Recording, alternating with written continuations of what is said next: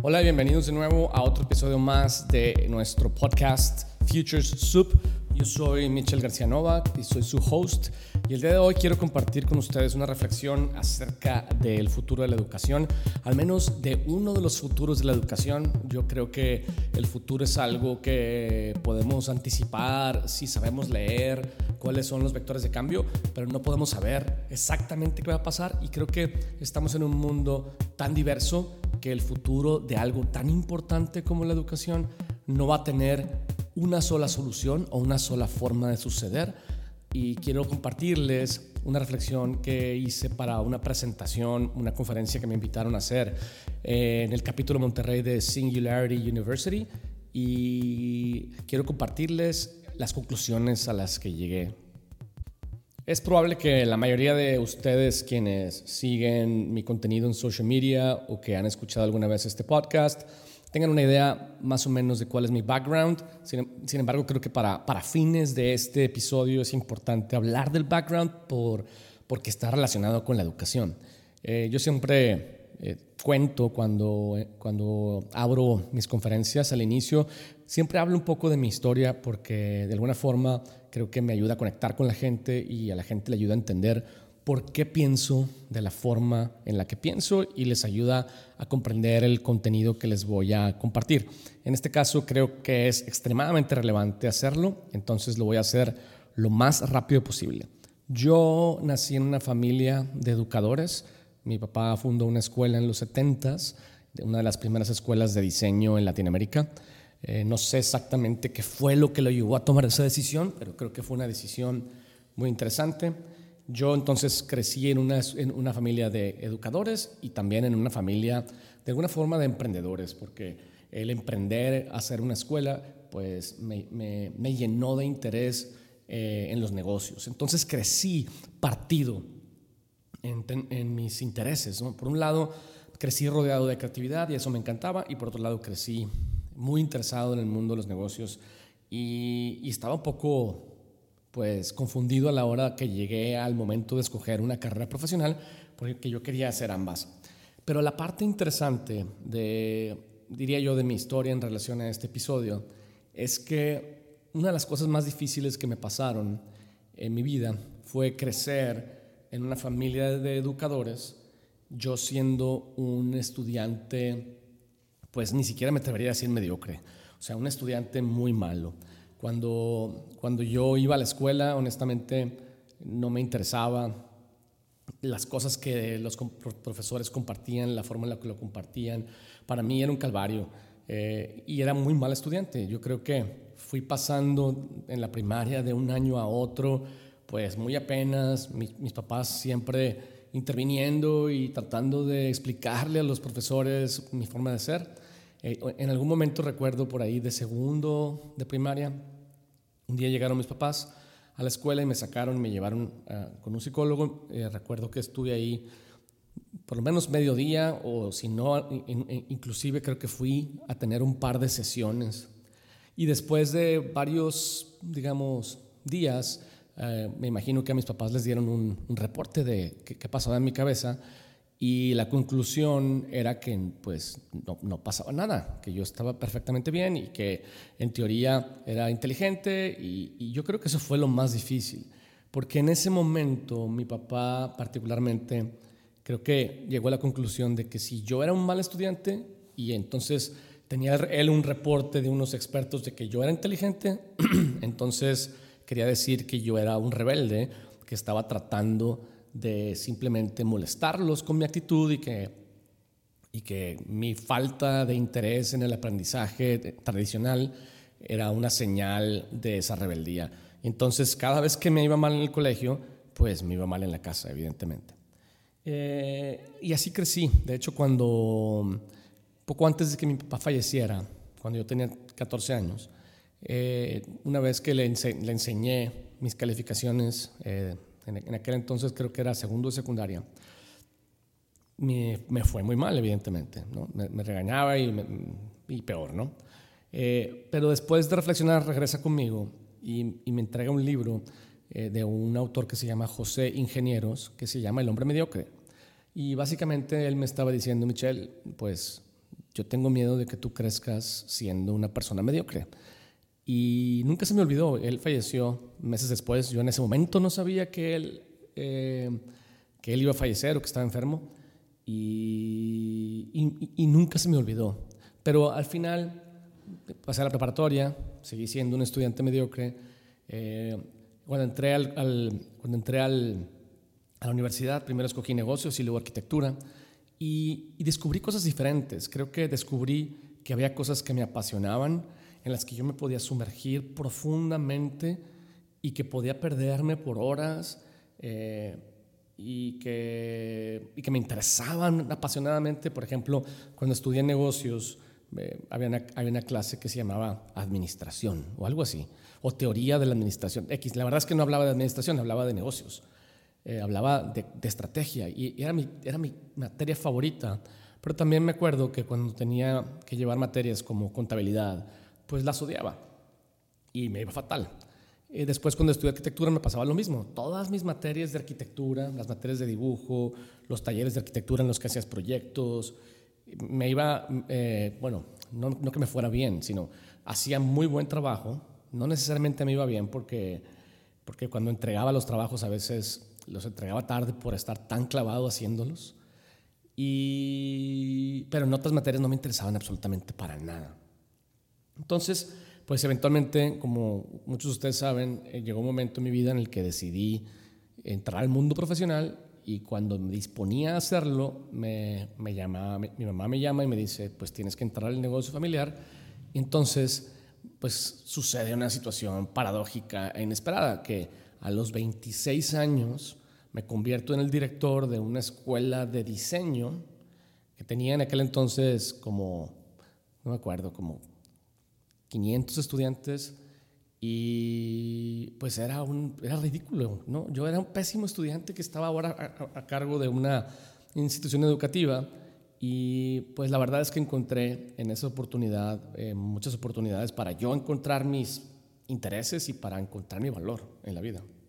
Entonces, eh, eh, estudié y trabajé y creé modelos educativos y entendí que mi problema era un problema de déficit de atención y que era un problema cognitivo que, que es congénito este, y que con el que mucha gente crece y que no hay un diagnóstico preciso, pero que las personas que tenemos esta situación estamos en un, en un extremo en donde solamente nos interesan las cosas que nos interesan y, cuando nos clavamos nos sumergimos hasta el fondo. Y yo creo que de alguna forma eso representa lo que le sucede a la gran mayoría de las personas. Nada más que a las personas que tenemos esta condición, pues nos pasa en una manera más extrema. Y diseñé un modelo educativo que estaba enfocado precisamente en, en atender esas necesidades. De hecho, es un modelo que en aquel entonces, 2008, le llamamos Atelier que era básicamente es la escuela como un taller y lo, que quería decir era la escuela lo más acercada a la realidad del trabajo posible. Y entonces hicimos materias modulares que duraban dos semanas, en, la que solamente te enfocabas en una cosa y esa cosa estaba, era parte de un proyecto real con empresas, o sea, el proyecto real conectaba todas y cada una de las materias de un, de un, de un semestre y las materias sucedían en orden cronológico de acuerdo al proceso. Entonces, había muchas cosas, ¿no? Tú podías tener más claridad de la relevancia de lo que estudiabas porque lo podías aplicar a un proyecto y ese proyecto era real. Entonces, no nada más salías con aprendizaje, salías con experiencia, salías con portafolio, etc. De hecho, ese modelo no es muy diferente de lo que eh, Tech 21 lanzó ahora en el 2019. Eh, y, y eso me da mucha, mucha alegría porque quiere decir que no estaba tan perdido. Quiere decir que hace 10 años, pues creamos un modelo como el que la universidad más importante de México, potencialmente Latinoamérica, lanzó 10 años después. Eh, y esa fue mi historia en la educación. Eventualmente me salí y me dediqué a la consultoría y ahora me dedico otra vez a la educación también con mi proyecto de School of Change. Y cuando me invitan a, platicar sobre el futuro de la educación en, en Singularity University, una de las cosas que me, que, me puse a pensar fue, ¿cuál era, mi, cuál, era mi visión acerca del futuro de la educación? Y hay muchas, pero hay una en particular que me interesa. Y, es la siguiente. Cuando, cuando el Internet y la educación en línea empezaron a nacer eh, hace ya muchos años, yo pensaba que la educación iba, iba a ser una, una actividad que iba a ser disrumpida potencialmente por alguna universidad que fuera muy, que fuera muy visionaria o que fuera muy, eh, digamos, atrevida y adelantada y que lograra cosas increíbles. ¿no? Y, y, eventualmente me di cuenta que en realidad no, no iba a ser así. Eventualmente me di cuenta que una, una universidad, por más, por más vanguardista que sea, por más futurista que sea, tiene un rol en la sociedad que es muy importante eh, y es un rol muy académico. Yo creo que las universidades están muy enfocadas en, crear un mindset y en formar, en terminar de formar individuos. Y si bien hay muchas mejores formas de hacerlo que como se hacen hoy, eh, creo que el futuro de la educación va a ser muy, muy, muy diferente. Entonces, yo empecé esta, esta conferencia hablando acerca de, del futuro, ¿no? del futuro como fenómeno. Creo que eh, siempre que, te doy una conferencia, aparte de hablar de mi historia personal, hablo, empiezo hablando del futuro como fenómeno, ¿sabes? Como, como, como, la velocidad a las que las cosas suceden y siempre comparto la misma, la misma idea, porque en realidad pues todo lo que hago está relacionado con, con ese fenómeno. Yo, yo lo que digo es, el mundo se mueve a un ritmo, el, mundo tiene un metabolismo y este metabolismo sin duda se está acelerando.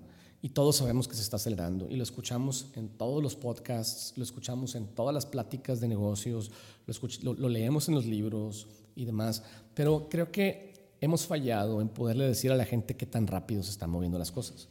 Y un día escuché un podcast y, no me acuerdo si fue Bill Gates o Reed Hastings, pero uno de los dos dijeron que que hay una regla de cambio que está cambiando, de hecho. Entonces decía, mira, la, antigua regla de cambio o el antiguo ritmo al que el mundo se, se movía es un mundo 10-10. Básicamente lo que significa es una idea, un nuevo producto, un nuevo servicio, una nueva tecnología, un nuevo negocio, tomaba más o menos 10 años en que pasara desde se me ocurrió una idea hasta ya, ya lo desarrollé y ya funciona. O sea, tomaba 10 años en desarrollarse y luego tomaba otros 10 años en que creciera, escalara, la gente lo aceptara y llegara al mercado masivo. o sea, digamos, que llegara a, tocar la mayor cantidad de personas posibles. Entonces, si sumas 10, 10, pues son 20 años.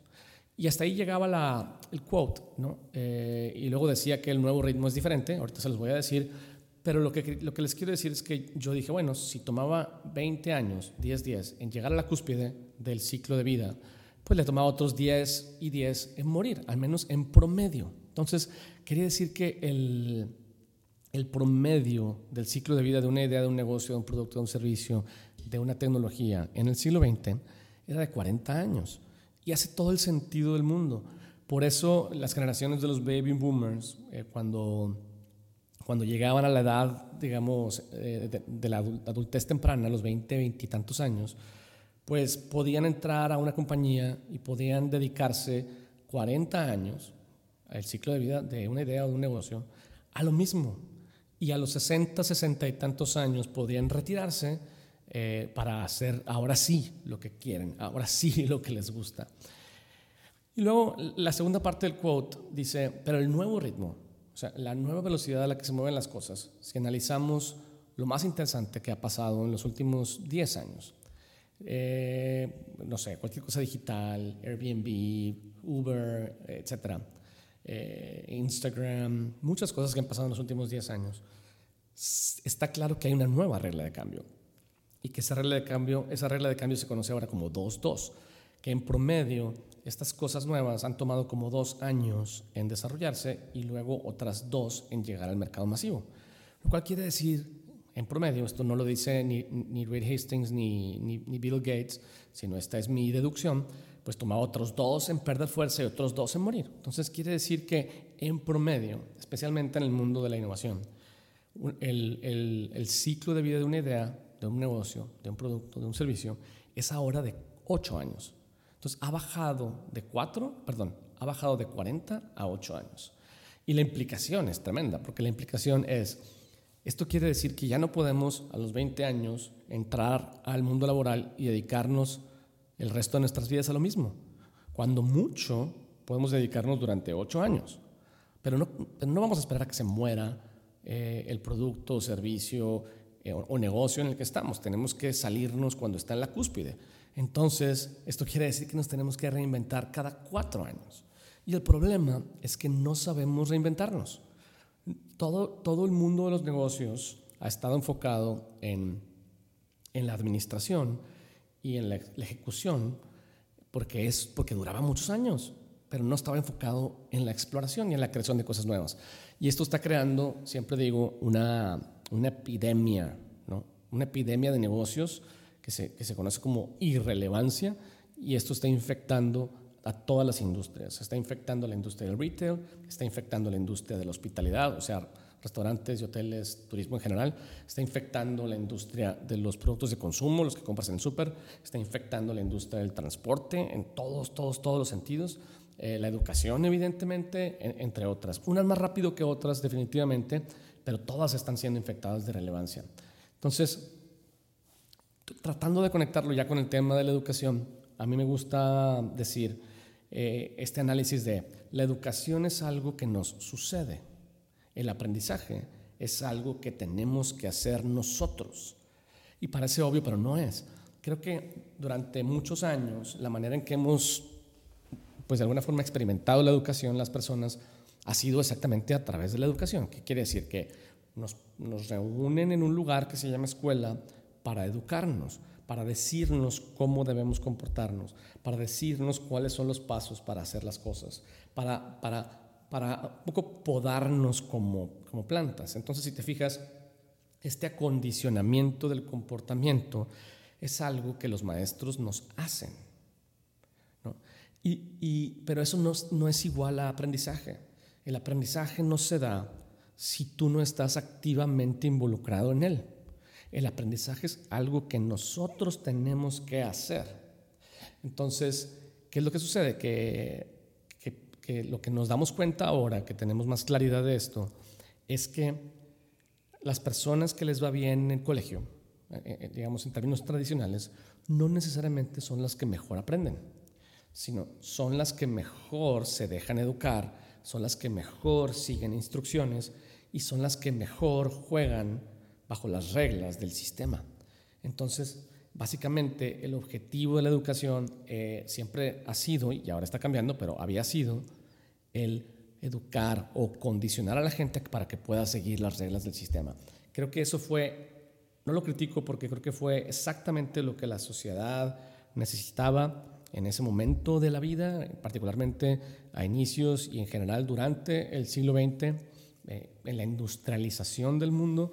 No voy a entrar en la historia porque puede ser muy larga y compleja, pero creo que ahora, precisamente en un mundo en el que nos tenemos que reinventar constantemente, pues el approach bajo el cual abordamos nuestro desarrollo tiene que ser distinto, porque ya no se trata de seguir instrucciones, ya no se trata de, seguir o jugar al sistema, se trata verdaderamente de poder aprender de tus errores y de los errores de los demás y de poder consumir conocimiento y poderlo conectar con tus pasiones y poderlo convertir en aprendizaje. Y, esa es la gran diferencia. De hecho, conforme me ha tocado ver cómo los modelos de cómo educamos en los colegios, eh, particularmente a través de mis hijos, cómo algunos colegios están haciendo cosas bastante revolucionarias en términos de eh, tratando de pasar del aprendizaje al, perdóname, de la era de la, educación a la era del aprendizaje, hay mucha resistencia. Yo creo que una de las principales resistencias viene de los padres de familia, de los hijos, que les va muy bien en el colegio jugando al sistema, no necesariamente aprendiendo. Entonces, este cambio de sistema ahora empieza a, afectar a los que juegan a los que juegan a los puntos y empiezan a darle ventajas a los que tienen más interés y habilidades para aprender, para estar involucrados, para encontrar sus pasiones. Eh, y eso está, me parece un momento súper interesante. Entonces, quiero, quiero empezar diciendo, estamos pasando de la era de la educación a la era del aprendizaje.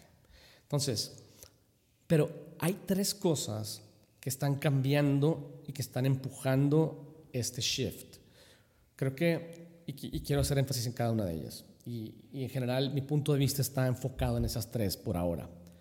Creo que el, el, el aprendizaje está pasando de ser centralizado a descentralizado. es uno de los puntos que vamos a explorar. El segundo es, está pasando a ser exclusivo a ser democrático. Y ese no suena tan obvio, y ahorita se los voy a explicar también. Y una que a lo mejor estamos más familiarizados es con esta idea de que está pasando de ser lineal a ser continuo y ubicuo. Entonces, empecemos a desdoblar esta primera idea de cómo el aprendizaje está pasando de estar centralizado a ser descentralizado. Yo creo que los campus de las universidades, particularmente, mi perspectiva está muy informada por la educación superior, porque es donde desarrollé, he desarrollado mi profesión durante muchos años. Entonces yo creo que los campus son hermosos. Me encantan la vida que tienen, la vibra que tienen, eh, la energía que, que, que, que se vive y se siente en, un campus de una universidad, particularmente los campus de las universidades más tradicionales. Por ejemplo, me, me viene a la mente evidentemente el campus de la Universidad de Harvard, me viene a la mente también eh, un campus que me gusta mucho, es el campus de la Universidad de Columbia en Nueva York. Y hay otros más feitos de universidades muy buenas, como para mí el campus de la Universidad de Stanford me parece de lo más feito que hay. Eh, pero, pero en general la vibra es la misma. Eh, y, yo, y, yo, yo quiero empezar diciendo, creo que los campus son un hermoso artefacto del pasado. Creo que estamos en el, en el punto en el que vamos a empezar a ver cómo el campus, básicamente la escuela, físicamente hablando, como el canal mediante el cual recibimos el aprendizaje, se está descentralizando. ¿no? Yo creo que uno de los, una de las, debilidades grandes de la educación como hoy, la, como hoy la experimentamos es que la escuela es básicamente un canal. Si te fijas, eh, las escuelas son expertas, su expertise es en ser un canal. El expertise de la escuela no es en la ingeniería muchas veces o en la abogacía o en el diseño, es en ser el mejor canal posible. Quiere decir, eh, eh, somos expertos en administrar a un grupo de expertos para que se pongan en contacto con un grupo de estudiantes. Entonces nuestro expertise consiste en atraer profesores, administrar horarios y espacios y en atraer estudiantes. Y esa es una de las debilidades más grandes de la, de la universidad. ¿no? ¿Y a qué me refiero con esto? Me refiero a que un profesor, un experto, antes necesitaba una escuela. ¿Para qué? Pues si era un profesional activo, para tener contacto con estudiantes, para, para poder pasar eh, su conocimiento y experiencia, que es algo que a muchas personas nos motiva, sabes, como un fin último. Eh, o si era un académico para poder tener un trabajo de tiempo completo en donde te pagaran para hacer aprendiz, eh, en donde te pagaran para hacer investigación, desarrollar puntos de vista académicos, o sea, que no necesariamente tienen aplicación, y poder transmitir ese conocimiento a un grupo de estudiantes. Eso era la razón por la que un profesor se acercaba a una escuela. Y en el caso de los estudiantes lo mismo. Para poder tener contacto los estudiantes con profesionales activos o con investigadores académicos que tuvieran nuevos puntos de vista, necesitaban acudir a este, a este canal, ¿no? a este campus, a esta escuela, a este espacio este, y demás. Entonces la escuela se posiciona como el mejor canal para hacerlo. Un canal sistemático, un canal organizado, estructurado y demás. ¿no? Entonces, pero creo que la debilidad que esto genera es que eh, la parte más importante del aprendizaje está en, el expertise que tienen estos profesores o estos expertos y que la escuela en realidad está subcontratando lo más importante, ¿no? está subcontratando el expertise y conectándolo con un grupo de estudiantes. Y en tiempos pre en tiempos pre-internet eso era perfectamente factible y sostenible. Pero, pero evidentemente el, Internet viene a disrumpir esa situación. ¿no? Eh, y no solo eso, sino que también mucho del contenido que se ofrecía y se ofrece todavía en las escuelas es un contenido muy académico y que está completamente desconectado de la vida real. Entonces, ese es uno de los problemas. Otro de los problemas que veo es cómo en general en los últimos 10 años la sociedad nos hemos venido desencantando de lo establecido, del establecimiento. Nos estamos desencantando de la manera en que los gobiernos funcionan, nos estamos desencantando de las, de las compañías y las marcas más establecidas y poco a poco nos estamos desencantando también de lo establecidas que están las universidades más, más conocidas y más arraigadas. ¿Por qué? Porque yo creo que eh, los humanos tenemos muchas formas de entender el mundo y, algunas de ellas son intuitivas e intuitivamente vemos que las cosas se mueven rápido y que el mundo está cambiando. Y entonces intuitivamente decimos, entre más establecido, arraigado y profundo sea una escuela, una marca, una compañía, menos ágil es. ¿no? Y intuitivamente nos damos cuenta que estamos en un mundo en el que tenemos que ser ágiles. Entonces, yo creo que esa es una de las razones por las que nos estamos desencantando con el establecimiento y uno de los principales afectados de este desencanto son los líderes, por un lado, las marcas, por otro, y las universidades establecidas van a ser, van a, van a entrar en esa ola, sin duda. ¿no? La gente está perdiendo fe en lo establecido. Eh, entonces, eh, y, y en todo ese merequetengue, qué mala palabra, en todo ese desmadre, para ya usar la palabra correcta, eh, nos empezamos a dar cuenta, muchos, que no necesitamos un título para poder ser exitosos en el mundo, que eh, particularmente en el mundo de la, del emprendedurismo. Eh, hoy en día la, gran mayoría de las personas aspiran a ser emprendedores, no tanto a trabajar en una corporación. y en ese mundo lo que necesitas es un entendimiento claro del mercado, lo que necesitas es la valentía y la agilidad para ser creativo y para llevar cosas nuevas y, y, la, y la, pues ahora sí que el humbleness para poder dejar que el mercado te diga si estás bien o estás mal eh, antes de invertir más.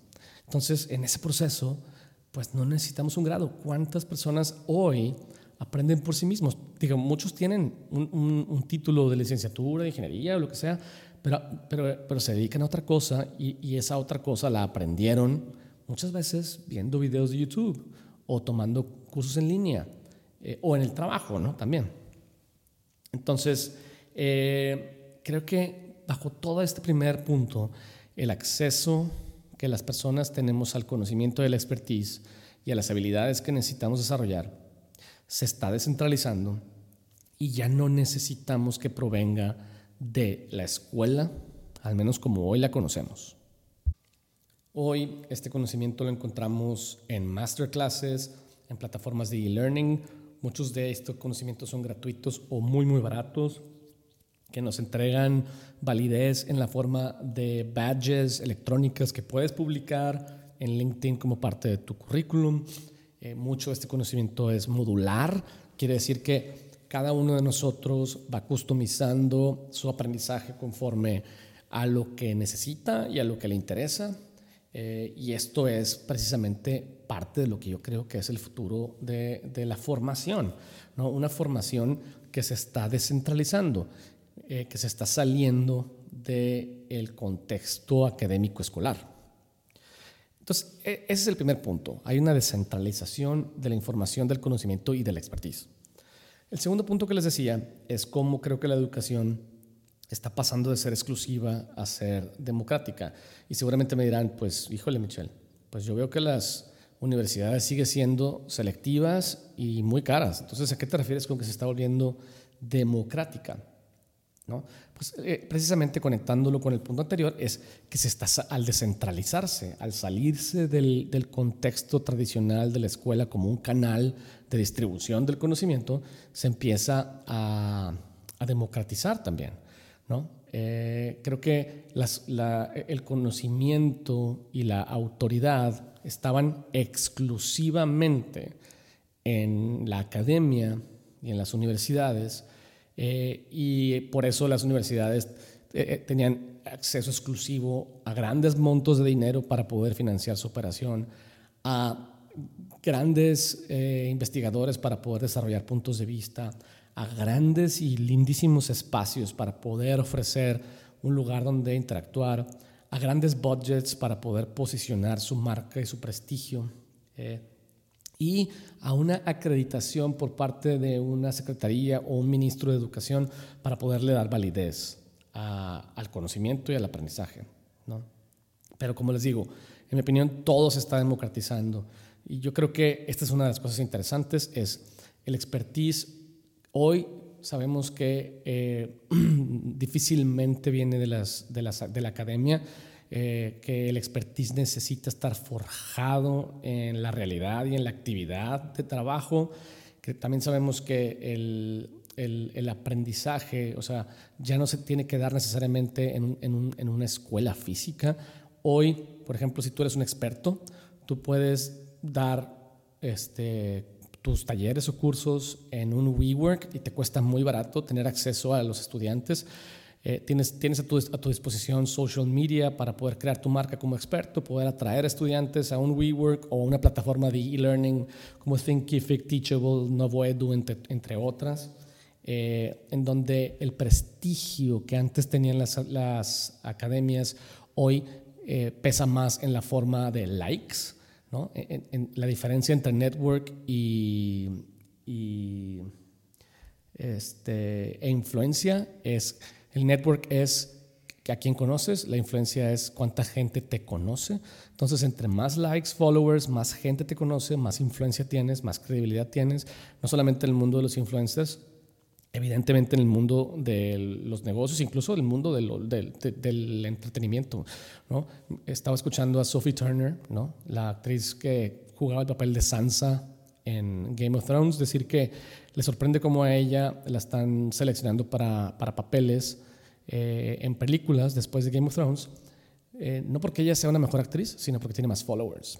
Eh, y, entonces todo eso está pasando, ¿no? Antes el dinero tenía que pasar por una escuela, hoy a través de PayPal hay un montón de, de plataformas para recibir pagos por parte de estudiantes la acreditación o validez hoy tú la puedes tramitar como un experto a través de un badge y la gente la puede postear en su LinkedIn. Entonces, lo que, lo que estoy empezando a decirles es que es el experto el que va a disrumpir la universidad porque ya no necesita ese canal. Y, y, y, el estudiante ya no le interesa tampoco tanto el canal de la universidad. Lo que quiere es, es acceso a esa expertise. ¿no? Entonces, mira, les voy a poner un ejemplo económico. Una, materia en un semestre en una universidad dura aproximadamente 48 horas. Son 48 horas de clase en 16 semanas. Más o menos una hora de universidad bien pagada vale como 500 pesos la hora. Eh, y entonces, si tú multiplicas 48 horas por 500, te va a dar 24 mil pesos. 24 mil pesos es lo que le paga una universidad a un profesor bien pagado, en México al menos, eh, en el transcurso de cuatro meses. ¿no? Eso es lo que dura un semestre. Entonces, en realidad son 6 mil pesos mensuales por una materia, que es, pues, es extremadamente poco. Luego, pero si te pones a ver, eh, se está popularizando el modelo de las masterclasses, que son 16 horas, son dos días enteros de clase. Y el precio promedio de un masterclass de alguien experto, alguien que tiene la credibilidad del público, es como 2.500 pesos.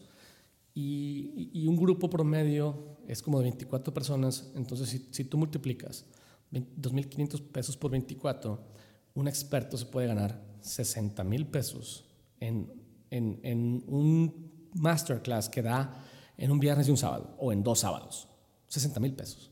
Contra, eso sería en una semana, contra 6 mil pesos al mes. Entonces, si tú eres un experto, ¿qué vas a hacer? ¿Vas a ir a una escuela, sabes, a que te den permiso de dar clase para pagarte poco eh, y darte la oportunidad de tener acceso a, toda esta gente joven que te va a llenar de energía y que a lo mejor tu interés está en encontrar talentos para reclutarlos para tu empresa y demás. Pues claramente no. Hace poco fui a un, eh, a un, a un curso eh, en la ciudad de Nueva York que estaba impartido por unos profesores de innovación de la Universidad de Columbia que decidieron empezar sus propios, su propia compañía, sus, sus propios cursos y dan un masterclass de dos días. Eh, el precio de ese masterclass eh, es de dos mil dólares, son, son, son traducido a pesos 38 mil dólares y pues más o menos digamos que reclutaron como 24 personas. Y si tú multiplicas 38 mil pesos por 24, pues estos chavos se ganaron 912 mil pesos en dos días. ¿no? Evidentemente dejaron de dar clase en la Universidad de Colombia. ¿Por qué diablos necesitan a la Universidad de Colombia que no sé cuánto les pague, pero no creo que les pague un millón de pesos por dos días? Entonces, claramente la, educación está pasando a ser disrumpida por los expertos. ¿no? Y la formación, a consecuencia de esto, se está democratizando. porque Un experto, por más caro que te cobre, nunca te va a cobrar como una universidad buena. Eh, un semestre en una buena universidad, digamos, de diseño en Estados Unidos te puede costar de 25 a 38 mil dólares. ¿no? Estás hablando de 70 mil dólares al año. Eh, y un estudiante hoy puede recibir la misma educación por mucho menos dinero si toma la decisión de formarse yendo a masterclasses de expertos, ya sean presenciales o en línea. Ese sería el segundo punto. Está pasando de ser exclusiva a democrática. Entonces, descentralizada a descentralizada y luego de exclusiva a democrática. Y el último punto que quiero compartir con ustedes es cómo la educación está pasando de ser algo lineal a ser algo continuo. ¿no? Está pasando de ser una época en nuestra vida a ser parte integral de la vida. Eh, antes había dos momentos, ¿no? Eh, o sea, sucedía la escuela, o sea, que esto quiere decir, entramos al kinder y luego a la primaria y luego a la secundaria y luego a la preparatoria y luego a la guerrera, ¿no? Para eventualmente entrar a la vida. Entonces imagínate, si, si te gradúas en promedio a los 22 años, pues pasabas 22 años de tu vida preparándote para la vida. Y esa es una de las cosas más complicadas de la educación, porque los humanos somos adictos o nos enganchamos a las cosas que nos dan retroalimentación y valor inmediata. Es difícil ponerte a dieta porque tienes que estar muchos días a dieta antes de ver el resultado. Es difícil ahorrar dinero porque tienes que juntar muchas monedas durante muchos días antes de ver una suma interesante de dinero. ¿no? Y por eso también es difícil la educación tradicional, porque estás 22 años preparándote para algo que en teoría te va a dar valor después. Eh, y eso creo que eh, es, es, una de las cosas que va a cambiar en el futuro. La mejor forma de que los estudiantes, las personas, estemos enganchados con el aprendizaje es que aprendamos cosas que nos sirven para ese momento en nuestra vida. Y esa es la razón, por ejemplo, por la que el kindergarten a todo el mundo nos gusta, porque aprendemos jugando en una época en la que lo importante es jugar. Pero entramos a la primaria y todo se vuelve abstracto. ¿no? En lugar de, no aprendemos a leer alrededor de los temas que nos interesan, sino nos enseñan a leer siguiendo, al menos antes, reglas de, de las sílabas. Por ejemplo, era mame, mimo, mu, mi mamá me mima. así aprendí a leer yo por allá de los ochentas. Eh, y, yo decía, me acuerdo perfecto esos libros de gobierno que decían mame, mimo, mu, mima, mame, mima. Y yo decía, güey, ¿qué idioma es ese? ¿Qué chingado significa mame, mimo, mu, mima, mame, mima? Pues no significa nada, güey. Te estaban enseñando las sílabas descontextualizadas de un entendimiento de para qué chingados sirven en tu vida, ¿no? Entonces, eh, eh, eh, estamos pasando a la, era, del aprendizaje, ¿no? Ese aprendizaje estaba disociado, estaba desconectado, y hoy estamos pasando a un aprendizaje que está siendo más integrado, ¿no? Que entendemos bien cómo se conecta una cosa con la otra y para qué diablo sirve, ¿no? Y ese es el secreto de la motivación, la relevancia. Y en esa relevancia, pues entran evidentemente los nuevos canales de distribución que, como por ejemplo eh, cualquier, cualquier dispositivo digital es claramente un canal para obtener este tipo de, de, información, conocimiento y expertise.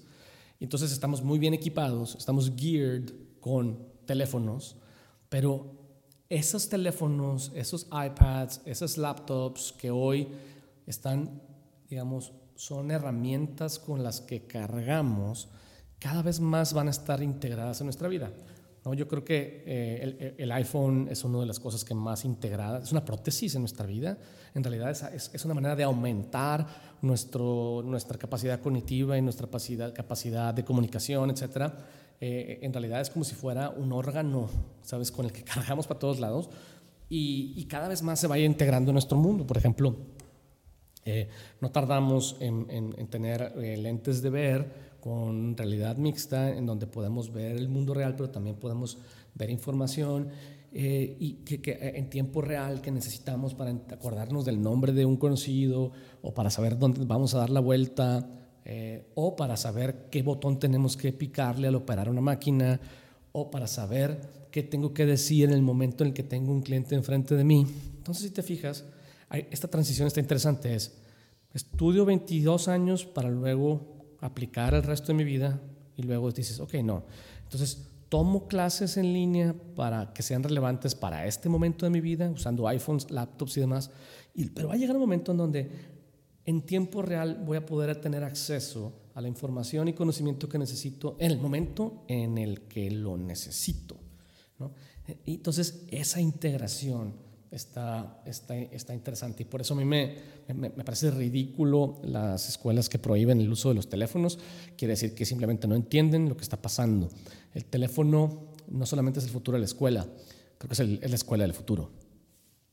Y hoy tus hijos y mis hijos aprenden mucho más de expertos en, en, en, YouTube que de sus maestros en la escuela. Entonces, esta relación que hay entre voy a trabajar y, voy a aprender lo que necesito para ese momento del trabajo, y luego mi trabajo va a evolucionar y voy a aprender lo que necesito para ese momento del trabajo. Y entonces va a haber este loop entre trabajo, aprendizaje, trabajo, aprendizaje. Claro, en el trabajo también aprendo, pero cuando quiero decir aprendizaje me refiero a aprendizaje estructurado en la forma de cursos eh, y demás, talleres, etcétera. Entonces, la formación ahora es continua. Estoy trabajando y aprendiendo, trabajando y aprendiendo, trabajando y aprendiendo todo el tiempo. ¿Por qué? Porque mi trabajo cambia todo el tiempo. ¿Por qué? Porque el ritmo al cual se mueve el mundo tiene la implicación de que ahora las compañías y los profesionales nos tenemos que reinventar cada cuatro años. Y esos son los tres puntos que yo quería compartir con ustedes en, este, en este episodio. El aprendizaje está pasando de ser centralizado a descentralizado, de ser exclusivo a democrático y de ser lineal a continuo. Y, el, y quien va a disrumpir la educación no van a ser las universidades, sino van a ser los expertos. Les agradezco mucho que se tomen el tiempo de, de escuchar estas reflexiones y estas entrevistas cuando suceden. Yo seguiré pensando y compartiendo puntos de vista en relación a temas con el futuro de los negocios, el futuro de la educación eh, y en general de la innovación y me encantaría volverlos a verlos por aquí eh, en nuestro podcast de Futures Soup. Saludos.